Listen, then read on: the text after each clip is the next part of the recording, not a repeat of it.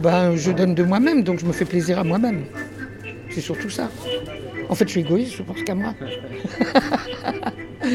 Mais bon, L'alimentation peut-être- espérons que ça s'arrangera. autrement. C'est quand même euh, extrêmement déprimant, extrêmement isolant tout ce qui se passe. Il faut abattre toute cette euh, hypocrisie de, des, des dirigeants, etc. Quoi. L'alimentation autrement. Une collection de reportages à la rencontre des acteurs et actrices de l'alimentation, saine et durable, en Bretagne. Comment garantir l'accès à une alimentation saine pour tout le monde? L'insécurité alimentaire, c'est une réalité en France, accentuée par la crise sanitaire. Combattre la précarité alimentaire, c'est agir de façon concrète sur le territoire, au plus près des personnes, sans oublier la dimension humaine et solidaire. À l'image de l'association Cœur Résistant, qui anime le village alimentaire à Rennes. Ce qui m'intéresse le plus, c'est les gars de la rue. Salut mon grand. Oui, je vais les voir. Mais on les voit plus. Pourquoi? Parce que la mère, soi-disant socialiste, comme moi je suis la Vierge Marie, elle les a virés de Sainte-Anne. Déjà, donc ils sont éparpillés de partout. Eux, on s'en occupe pas. C'est une honte pour euh, une ville socialiste. Je. Moi, j'ai envie d'aller voir la mère et de lui mettre mon poing dans la gueule, quoi. Alors, je suis pas très optimiste en ce moment, tu vois, parce que j'attends vraiment ce qui va nous tomber dessus. euh. Ça dépend des semaines. Là, tu vois, je suis plutôt, euh, je suis plutôt sur un truc genre, mais on s'en sortira jamais, c'est une catastrophe. tu vois. Moi, l'humanité, euh, non.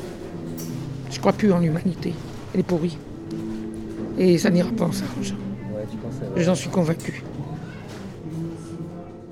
Une heure, une heure et demie d'attente sous la pluie euh, pour qu'on ouvre. Et tu vois les gens, t'es là, waouh. mais ils sont dans quelle situation, tu vois, pour euh, avoir besoin de poireauter une heure et demie sous la pluie pour récupérer de quoi tenir euh, deux, trois jours, quoi.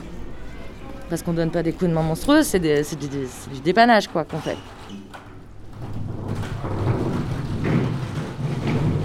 Euh, non, je pense qu'il y aura toujours besoin de, de- de gens, de- d'associations comme ça, de toute façon, parce que ça changera jamais, en fait, je pense. Il faudra toujours des associations comme ça, en fait. On a de plus en plus de gens qui ont besoin, en fait, quoi. C'est ça.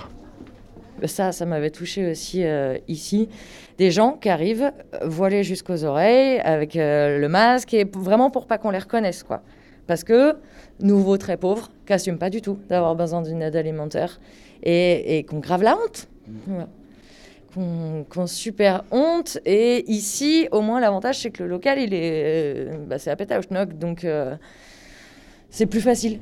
J'avouerai que je suis pas fan trop de la politique, quoi, mais euh, moi, ça me gêne, en fait, qu'ils font pas plus pour aider les gens qui sont à la rue, surtout en cette période, par exemple. C'est pour ça que je vous disais tout à l'heure que, heureusement, qu'il y a des associations comme nous, en fait, en cette période. quoi. Ah bah, développer les, les démarches locales, euh, associatives, et être vraiment dans, dans de l'entraide et euh, la solidarité. Quoi.